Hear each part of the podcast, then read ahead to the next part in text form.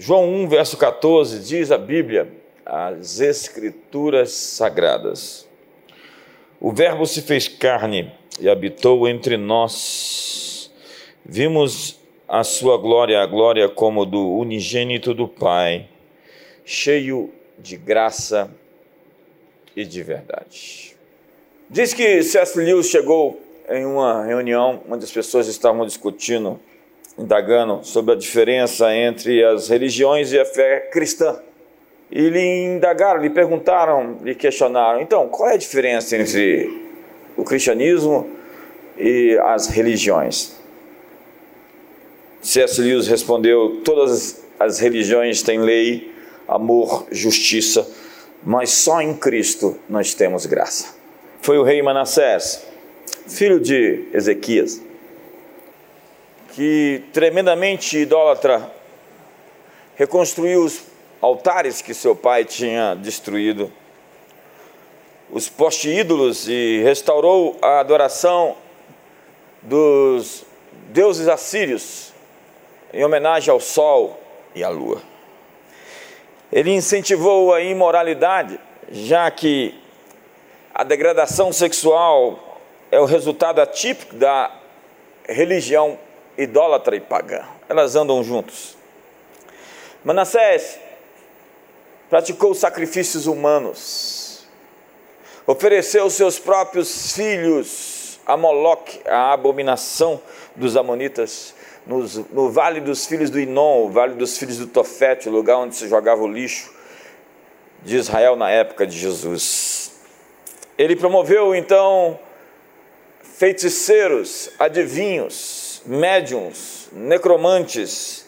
Manassés favoreceu a profusão de práticas proibidas e ele destruiu a palavra de Deus.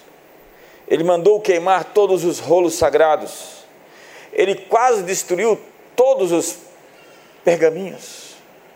Josias foi seu neto e encontrou um dos últimos manuscritos que restaram. Manassés assassinou seu próprio povo. Jerusalém ficou cheia de sangue inocente. Qualquer resistência à sua doutrina idólatra era então esmagada. Ele é apontado como o executor de Isaías, que disse que foi cerrado ao meio. No ano 23 do seu reinado, a Assíria capturou Jerusalém. Manassés foi então feito prisioneiro e colocaram um anzol, um gancho no seu nariz Prenderam-no com correntes de bronze e o levaram para a Babilônia. E nós vamos dizer, bem feito, isso lhe é próprio, afinal de contas, depois de tudo que ele fez, um gancho no nariz, correntes, é o que ele merecia. Essa foi uma decisão acertada, Senhor. Mas veja o que a Bíblia diz. No capítulo 33 de 2 Crônicas, ele, Manassés, angustiado, suplicou deveras ao Senhor seu Deus, e muito se humilhou perante o Deus de seus pais. Fez-lhe oração e Deus se tornou favorável para com ele atendeu-lhe a súplica e o fez voltar para Jerusalém, ao seu reino. Então reconheceu Manassés que o Senhor era Deus. Que incrível graça! Que escandalosa graça! O texto nos mostra que a graça de Deus não conhece barreiras ela é um presente àqueles que creem que só o Senhor é Deus.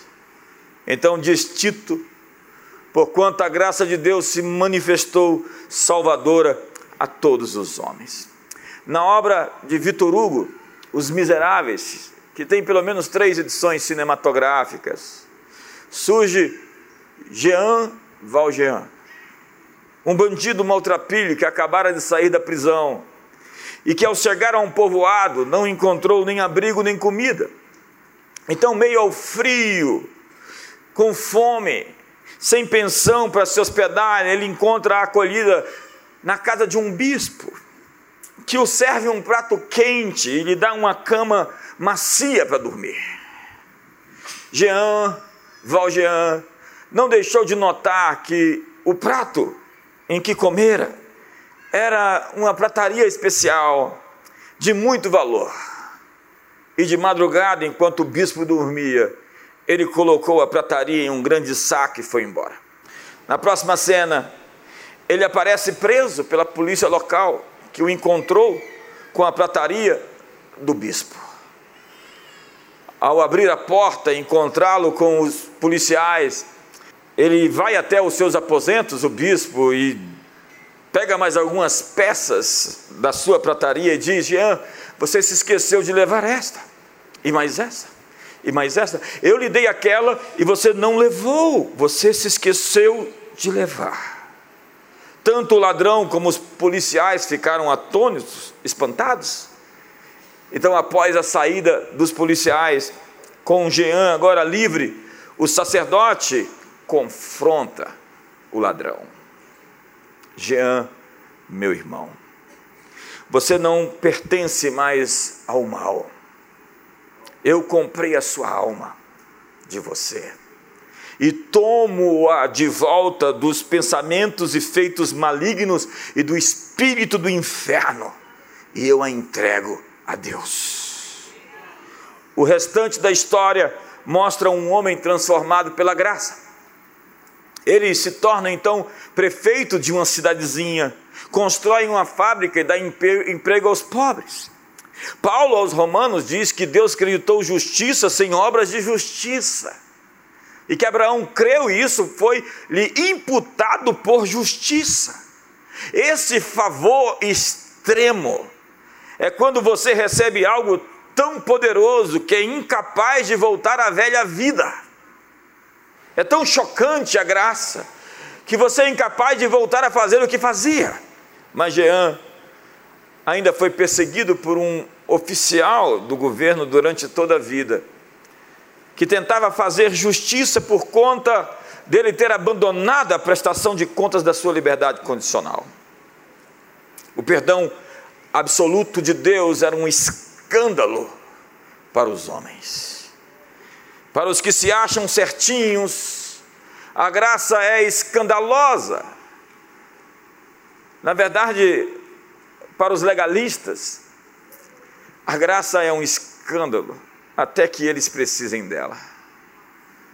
E vou lhe falar a minha experiência de mais de 30 anos de ministério, que todos os legalistas que encontrei, em um determinado ponto, caíram para ver que eles não conseguiam sustentar pelas suas próprias forças aquilo que eles assim pretendiam.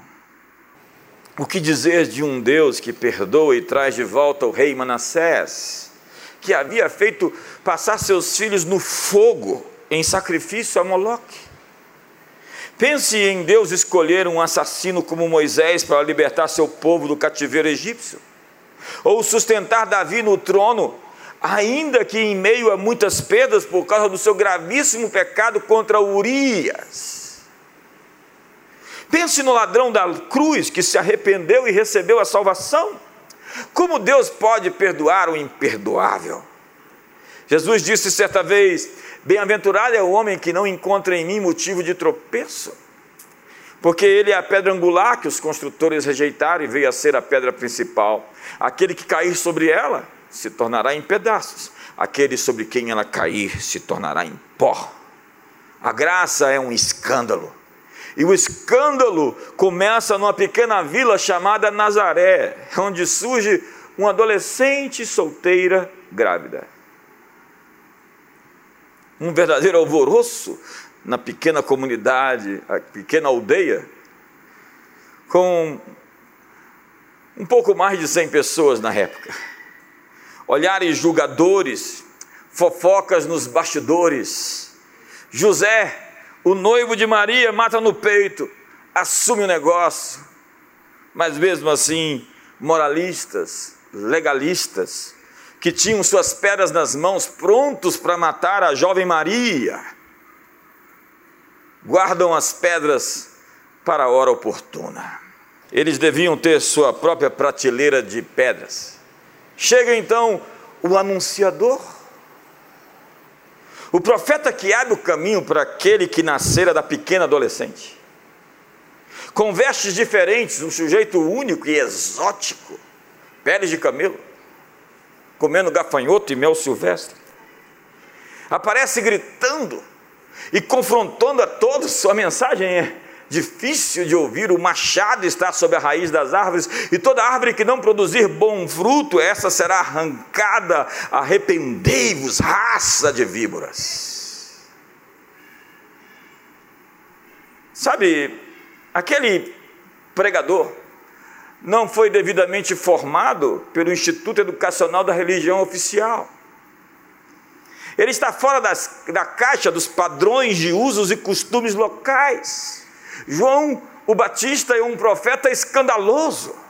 Ele confronta o pecado de Herodes e de Herodias, porque Herodes pegou, tomou a mulher do seu irmão como esposa. E por conta disso, sua cabeça vai terminar posta em uma bandeja de prata. Daí aparece a graça encarnada. O Verbo se fez carne e habitou entre nós, cheio de graça e de verdade. E ele é definitivamente um escândalo para a religião. Como diz Paulo, loucura para os gregos, escândalo para os judeus. Os poderosos deste século, daquele século, diz Paulo, não sabiam o que faziam quando crucificaram o Rei da Glória. Eles não conseguiriam imaginar Deus vindo ao mundo na forma de um cordeiro por que, que ele não veio com trovões e raios nas mãos sob uma nuvem? Por que, que ele não veio com uma van premier, com o seu grande lançamento, chegando poderosamente? Não. O Evangelho é escandaloso. O Criador dos quasares, das supernovas, dos buracos negros, não veio com raios nas mãos em cima de uma nuvem, mas com uma aparência frágil. O Criador do universo é então apontado como manso e humilde de coração. Isso faz muita gente enlouquecer. A graça é escandalosa, porque revela um Deus que se inclina. Ele se inclina para lavar os pés dos discípulos, a fim de abraçar as criancinhas, para tirar Pedro do mar, para orar no jardim. Deus então se inclina se inclina para dormir numa manjedoura, trabalhar numa carpintaria, se sentar e comer com publicanos e pecadores e meretrizes, tomar sua cruz, ser cuspido, espancado, pregado, furado com uma lança e ser enterrado em uma cova. Deus se inclina. A graça escandaliza porque não dá os vereditos esperados pelos legalistas. Então temos uma mulher fragada em adultério, sem saída, sem defesa, totalmente perdida. Levam a mulher até Jesus e ele se inclina e escreve no solo. Foi o único sermão que ele escreveu. E as pessoas o observam esperando uma resposta. Então o Deus que se inclina é o Deus que se ergue. Ele se ergue para defender os indefensáveis, para falar por alguém por quem ninguém falaria. As pedras caíram no chão, os acusadores se calaram, o tribunal se esvaziou, de um a um foram saindo, começando pelos mais velhos. Jesus ficou só, mulher. Onde estão os teus acusadores? Ninguém a condenou. A condenação é de fato a mercadoria preferida de Satanás. Ele tem uma agenda de viagens, especialista em viagens de culpa, e recruta pessoas para espalhar o seu veneno e inspirar outras pessoas a acusar os seus irmãos. Porque é isso que é o diabo, um acusador. E pessoas que acusam umas às outras são inspiradas pelo chefe Mor, o pai da mentira e de todos os mentirosos. Quem não tem pecado, atire a primeira pedra. Desde os mais velhos até os mais jovens, todos foram saindo. A graça é escandalosa, porque é difícil entender, já que na matemática, essa matemática, essa lógica, mentalmente aceitável, não é possível para aqueles que vivem na província da servidão e do desespero, no mundo sem misericórdia e sem esperança. A graça é escandalosa porque é dada pelos critérios divinos e não pelas contas e matemáticas dos homens. Ao escolher Davi, e não um dos seus irmãos mais afeiçoados, a Bíblia dispara que Deus não vê como o homem vê. Lucas, o evangelista, diz que Jesus ia crescendo em sabedoria, estatura e graça diante de Deus e dos homens.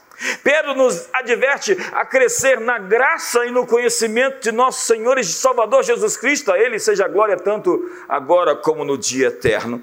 A graça não tem uma medida fixa, ela é adquirida por uma condição do interior que está oculta a todos nós, porque nas terras do coração somente Deus pode andar. E a Bíblia diz: Não julgueis para que não sejais julgados porque você vai receber a mesma medida de julgamento que você utilizar contra as outras pessoas. E por isso que eu vejo gente tão implacável e tão sem graça sendo infelicitado pela sua própria medida de julgamento. Obviamente que eu não estou promovendo uma liquidação, mas a vida fica mais leve quando nós aprendemos a dar descontos. Então diz as escrituras antes ele dar maior graça.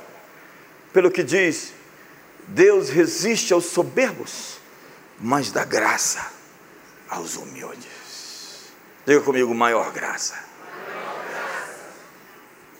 Eu tenho visto que quanto maior é a graça, maior é o escândalo.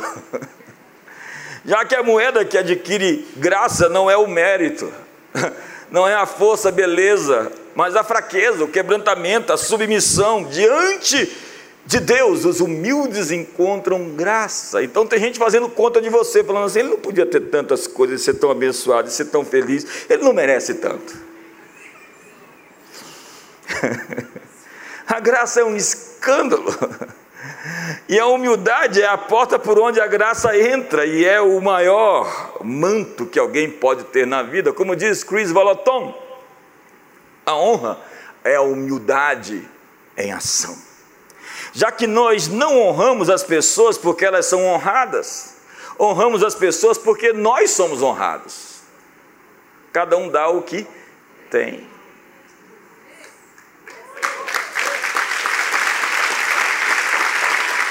Honra não significa que concordamos com as pessoas que estamos honrando, mas simplesmente significa que as valorizamos como pessoas feitas à imagem e semelhança de Deus. É o escândalo da graça em movimento, porque nós tratamos as pessoas melhor do que merecem, já que somos tratados melhor do que merecemos. Assim, perdão e humildade se tornam essas poderosas armas de guerra espiritual. E sem elas, sem perdão, sem humildade, nós podemos ficar fora da geografia da graça. Fora da geografia da graça, desgraçados. É o que diz a Bíblia. Tendo cuidado que ninguém se prive da graça. Ninguém fique fora da graça. E de que nenhuma raiz de amargura brotando vos perturbe e por ela muitos se contaminem. Então a ofensa pode criar uma barreira para que o favor de Deus não te alcance. Porque você recebeu o perdão e só nega o perdão. Você recebeu a graça e diz não para entregá-la a outros. Milan Kundera diz: a armadilha do ódio é que ele nos prende muito intimamente ao adversário. O ódio exige dedicação exclusiva. Então você vai gastar muito tempo se remoendo por dentro. Nesses dias, há muita gente deserdando da fé. Suas fraquezas se sobreporam à sua aliança e aos seus compromissos. Suas crises foram maiores do que a sua persistência, seus medos engolfaram a sua determinação. Como nos dias da jovem adolescente de Nazaré, nós temos hoje fogo amigo disparado contra os irmãos, olhares e críticas maldosas. A chamada má língua, o mal que sai da boca, que segundo a Bíblia é o que causava lepra quando alguém se achava leprosa, é porque tinha pecado com a boca. Gente leprosa contamina outras pessoas com suas críticas. E a sua língua pode ser espada para machucar ou medicina para curar. E segundo o autor de Hebreus, a amargura que brota de um coração perturbado contamina muita gente. Então guarde bem a expressão bíblica. Ninguém se prive da graça de Deus.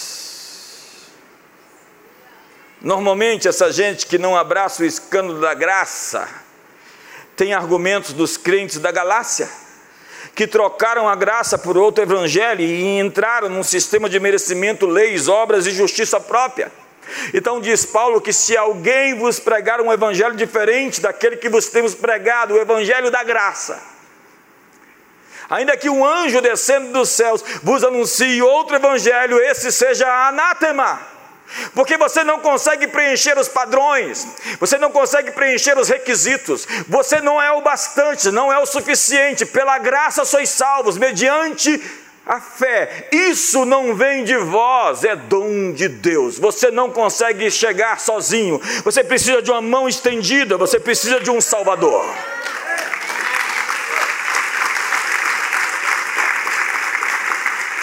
E diz Paulo aos crentes da Galácia: não, não anulo a graça de Deus, pois a justiça é mediante a lei, segue-se que Cristo morreu em vão.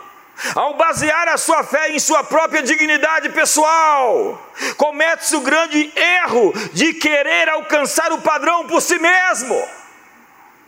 Todos pecaram e carecem da glória de Deus.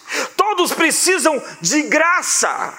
E ao negá-la aos outros, baseando a sua religião em justiça própria, você anula os seus efeitos em sua própria vida. Ao sonegar a graça, você se torna desgraçado. Ao ser perdoado pela graça e negar o mesmo perdão aos outros, você invalida a graça que você recebeu. A graça, obviamente, não endossa os pecados de ninguém ela não pede ao oprimido que se esqueça da justiça, ela não é cega, ela é simplesmente abundante. E é escandalosa porque ela é abundante. Como disse Nancy Spielberg: Senhor, arrastei-me pelo deserto até a ti com meu copo vazio. Se eu te conhecesse mais, teria corrido até a ti com um balde.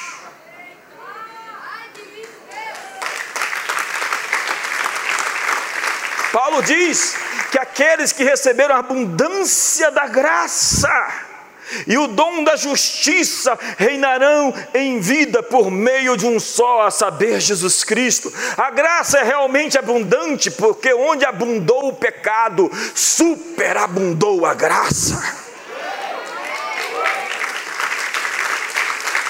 Então, a viúva Ruth, recebe não somente um prato de comida para sobreviver, a graça abundante deu a ela uma família e um lar. O filho pródigo queria simplesmente uma segunda chance, trata-me como um dos teus servos. Mas a graça abundante deu-lhe um anel no seu dedo, sandálias nos pés, uma nova capa, o um novilho cevado e uma grande festa ao recebê-lo de volta ao seu lar. O bom samaritano cuidou dos ferimentos do moribundo, não somente a graça fez com que ele pagasse todas as despesas da vítima até que voltasse. A misericórdia perdoou o ladrão da cruz e a graça escoltou até o paraíso. Enquanto a essência da lei é exigir, a essência da graça é suprir. Sob a lei, o pecado é contagioso, Já sobre a graça, a santidade é contagiosa. E o Verbo se fez carne e habitou entre nós, cheio de graça e de verdade. Mas existe uma coisa importante sobre a graça. Ela não é o mesmo que usufruir responsavelmente, como se pudesse gastar um crédito dado sem limites. Graça e verdade. Graça e verdade. Ou mesmo, ela não é algo que você possa pensar em liberar seus sentidos físicos para autogratificação, apartando-se do caminho para depois, pela divina eleição, pudesse ser salvo. Você nega o princípio da graça eficiente, que ao de fato recebê-la, você tem um poder agora sobre o pecado, porque o pecado não terá domínio sobre você, porque você não está debaixo da lei, mas da graça. Então a graça te dá poder para não errar. Me ajuda aí. Graça, então, é o custo de alguém pagar o preço que eu não poderia pagar. É o princípio de que me falta dignidade, então ele me preenche naquilo que eu sou deficiente que sou carente de santidade, então ele vem ser santo em mim através de mim, que me falta amor, então o seu amor é derramado no meu coração pelo Espírito Santo, que eu não sou justo o suficiente, então preciso da sua justiça. A graça diz que não sou apto, que não sou capaz, mas porque ele me fez idôneo para receber a graça, pelo mérito e a vida eterna de si mesmo. Então, se eu falhar, Ele vai me cobrir. Não porque planejei errar, mas porque ainda estou no caminho para ser de quem de fato sou. A graça é assim. Qual é a nota necessária para passar? 100% da prova, sem nenhum erro. Então a minha nota é bem inferior a isso. Mas alguém fez a prova por mim e tirou a nota que eu preciso.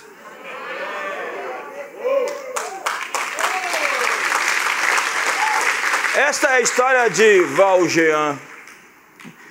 Esta é a história de Zaqueu, da mulher adúltera. Esta é a história de todos nós. Algo em cada um de nós precisa de justiça. O pecado exige julgamento. E a ira de Deus foi derramada sobre a cruz. Quem aceita a condenação do Filho de Deus pelos seus pecados, recebe o passaporte para a terra do perdão. O pecado exige julgamento. E a ira de Deus foi derramada sobre Jesus quando ele morreu pelos pecados do mundo. A graça invadiu um mundo destinado ao julgamento, anunciando que a misericórdia triunfa sobre o juízo. Então Paulo disse: Ele, Jesus, que não conheceu o pecado, se fez pecado para que nós fôssemos feitos justiça de Deus. Diga, eu sou a justiça de Deus. No livro de Romanos, Paulo escreve que Jesus foi entregue por causa das nossas transgressões e ressuscitou por causa da nossa justificação. E novamente ele escreve aos Romanos: agora sendo justificados pelo seu sangue, seremos salvos da ira de Deus por meio dele. E para terminar, no século XVIII nasceu John Newton, que foi um mercador de escravos na ilha, nas ilhas do Império Britânico. Sua biografia conta que ele era rebelde zombador e blasfemo. Newton traficava escravos em condições subhumanas, o que fez muitos deles morrerem e serem jogados para fora do barco em meio ao oceano. Não havia como enterrá-los, o oceano seria sua sepultura. Em um momento da vida, John Newton acreditou que seus pecados eram grandes demais para Deus os perdoar. E um dia, em meio a uma tempestade, vendo seu barco afundar, Newton, vendo que ia morrer, clamou a Deus por misericórdia. E o seu barco miraculosamente foi salvo das ondas. Newton então foi salvo, entregou sua vida a Jesus, e não somente isso, além do perdão e da salvação dos seus pecados, ele se tornou um seguidor de Cristo, se tornou um pastor anglicano e tornou-se um dos maiores defensores do seu tempo pelo fim da escravidão, influenciando gente como William Wilberforce. Ele viveu para ver a lei em 1807 que passou na Inglaterra, nas câmaras dos comuns, abolindo a escravidão em terras britânicas. No seu túmulo hoje, lê-se John Newton, uma vez um infiel e um libertino, um mercador de escravos na África, foi pela misericórdia de nosso Senhor e Salvador Jesus Cristo, perdoado e inspirado a pregar a mesma fé que ele tinha se esforçado muito por destruir. No entanto, John Newton era atormentado por aqueles 20 mil escravos. Ele dizia que tinha 20 mil fantasmas que o assombravam durante a noite. Ele dizia: Eu sei que eu sou um grande pecador, mas Jesus Cristo é um grande Salvador.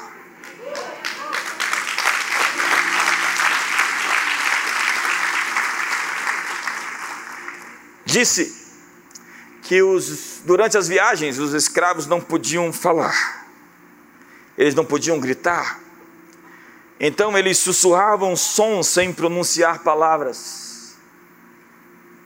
Essa melodia dos escravos ficou conhecida como o Lamento da África Ocidental.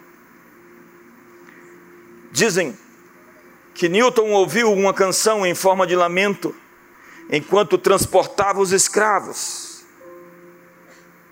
E depois de convertido, ele escreveu uma letra sobre o lamento que ouvira. Essa música se tornou a música mais cantada de todos os tempos. Ela foi cantada pelos líderes dos movimentos civis, de direitos civis, pela liderança do reverendo Martin Luther King. Ela foi cantada por Nelson Mandela, na África do Sul, foi cantada pelos dois lados da Guerra da Secessão Americana. Ela fala sobre a graça escandalosa, que é capaz de perdoar o imperdoável, libertar um mercador de escravos, fazendo-o mudar de lado, transportando do império das trevas para o reino do Filho do amor de Deus. O nome da música é Maravilhosa Graça, Sublime Graça. Amazing Grace, a música mais cantada da história. O som dos escravos, o lamento deles diante do sofrimento e da dor, ganhou uma letra. É mais uma vez a ação do escândalo da graça.